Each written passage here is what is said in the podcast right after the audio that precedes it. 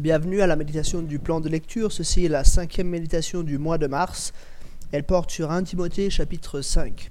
Lecture de la première épître à Timothée chapitre 5. Ne reprends pas le vieillard avec dureté, mais encourage-le comme un père. Encourage les jeunes gens comme des frères, les femmes âgées comme des mères, celles qui sont jeunes comme des sœurs en toute pureté. Honore les, honore les veuves qui sont vraiment veuves si une veuve a des enfants ou des petits-enfants, qu'ils apprennent à exercer la piété d'abord envers leur propre famille et à rendre à leurs parents ce qu'ils ont reçu d'eux, car cela est agréable à Dieu. La vraie veuve, celle qui est restée toute seule, a mis son espérance en Dieu et persévère nuit et jour dans les supplications et les prières. Par contre, celle qui vit dans les plaisirs est morte, bien que vivante. Donne-leur ces instructions afin qu'elles soient irréprochables. Si quelqu'un ne prend pas soin des siens, et en particulier des membres de sa famille proche, il a renié la foi, et il est pire qu'un incroyant. Pour être inscrite sur la liste, une veuve ne doit pas avoir moins de 60 ans.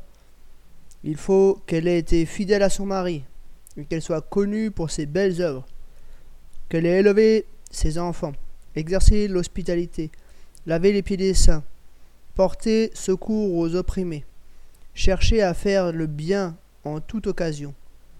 Par contre, écarte de la liste les jeunes veuves, car lorsque leur désir se dresse contre Christ, elles veulent se remarier et se rendre ainsi coupables d'avoir rompu leur engagement initial. De plus, étant désœuvrées, elles prennent l'habitude d'aller de maison en maison, et non contentes d'être désœuvrées, elles se montrent encore bavardes et indiscrètes en parlant de ce qu'il ne faut pas. Je ne veux donc pas que les jeunes veuves se marient, qu'elles aient des enfants.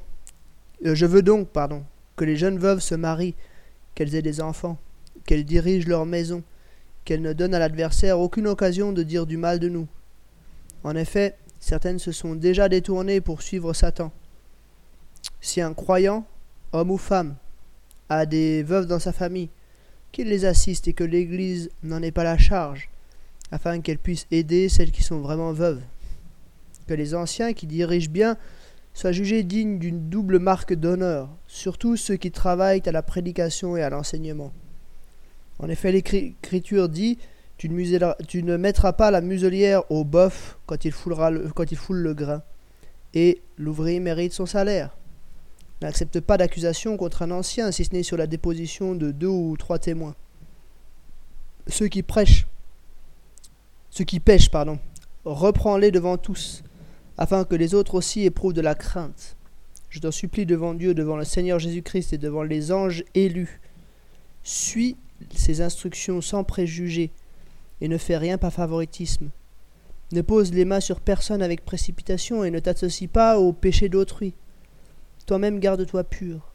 Cesse de, boire, euh, cesse de ne boire que de l'eau. Prends un peu de vin à cause de ton estomac et de tes fréquents malaises. Les péchés de certains hommes sont évidents avant même qu'on les juge, mais chez d'autres, ils ne se découvrent que par la suite. Même les belles œuvres sont évidentes, et celles qui ne le sont pas ne peuvent rester cachées. Jusqu'ici, la lecture de 1 Timothée chapitre 5. C'est intéressant ce chapitre, voilà, on, on arrive petit à petit vers la fin de l'épître. Paul a dit beaucoup de choses sur la gestion de l'Église, sur euh, les responsables, sur la gestion des faux docteurs, euh, etc.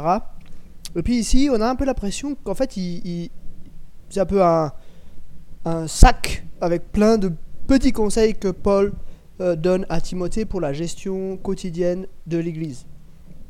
Mais je crois qu'il y a quand même voilà, une, une grande ligne générale. Ce qu'on voit de manière assez forte dans ce dans ce chapitre, c'est que l'Église fonctionne un peu comme une famille. L'Église n'annule pas la famille, mais elle vient, c'est un peu un tissu relationnel euh, qui vient se superposer aux relations familiales. On le voit, hein, par exemple, au verset 8, il dit Si quelqu'un ne prend pas soin des siens, en particulier des membres de sa famille proche, il a renié la foi, il est pire qu'un non-croyant.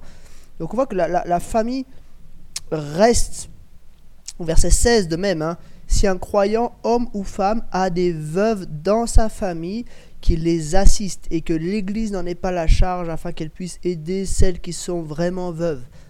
Donc on voit que euh, l'Église ne, ne, ne, supprime pas le tissu relationnel de la famille, mais elle vient se superposer. Il y a comme deux tissus relationnels.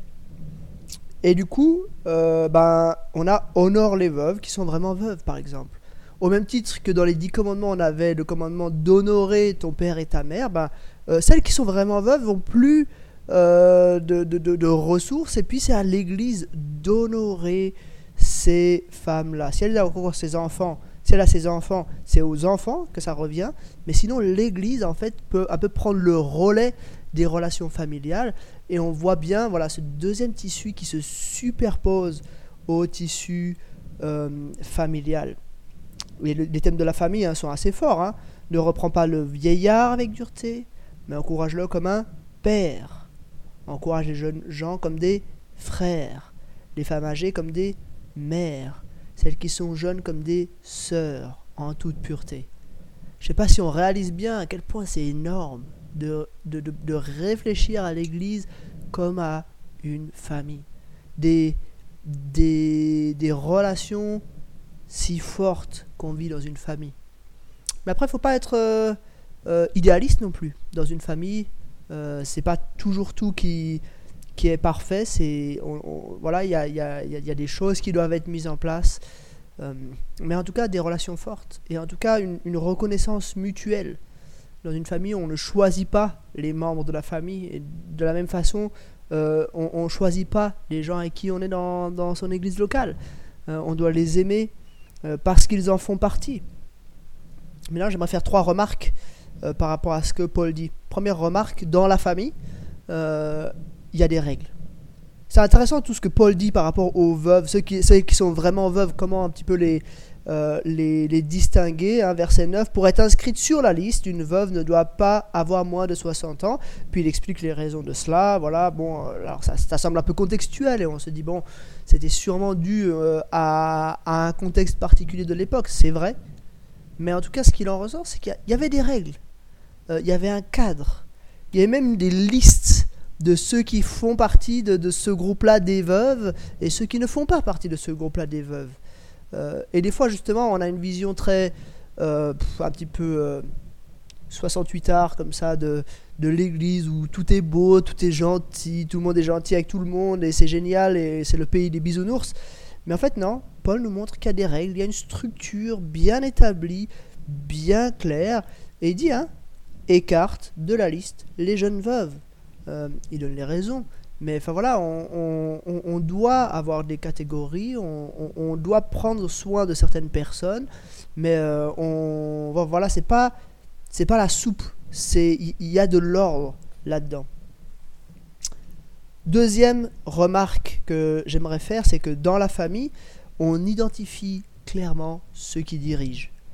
Il y a des personnes qui dirigent, ça c'est au verset 17, hein, euh, que les anciens qui dirigent soient, euh, qui dirigent bien, pardon, soient jugés dignes d'une double marque d'honneur. Surtout ceux qui travaillent à la prédication et à l'enseignement. Donc on identifie ceux qui sont là, qui dirigent, qui sont devant et qui euh, ne sont pas plus importants, mais qui ont cette charge particulière de diriger l'ensemble. Et la troisième remarque, c'est que dans la famille, on se dit aussi les choses. Donc ça c'est à partir du verset 22. Hein. Euh, ne pose pas les mains avec précipitation, ne t'associe pas au péché d'autrui. Enfin même, déjà au verset 20, hein. euh, ceux qui pêchent, reprends-les devant tous. Euh, donc il y a, une communauté, un peu pour le meilleur et pour le pire. Quand ça va bien, on soutient les veuves, et quand ça va mal, quand il y a un péché, on le reprend devant tous, afin que les autres aussi éprouvent de la crainte.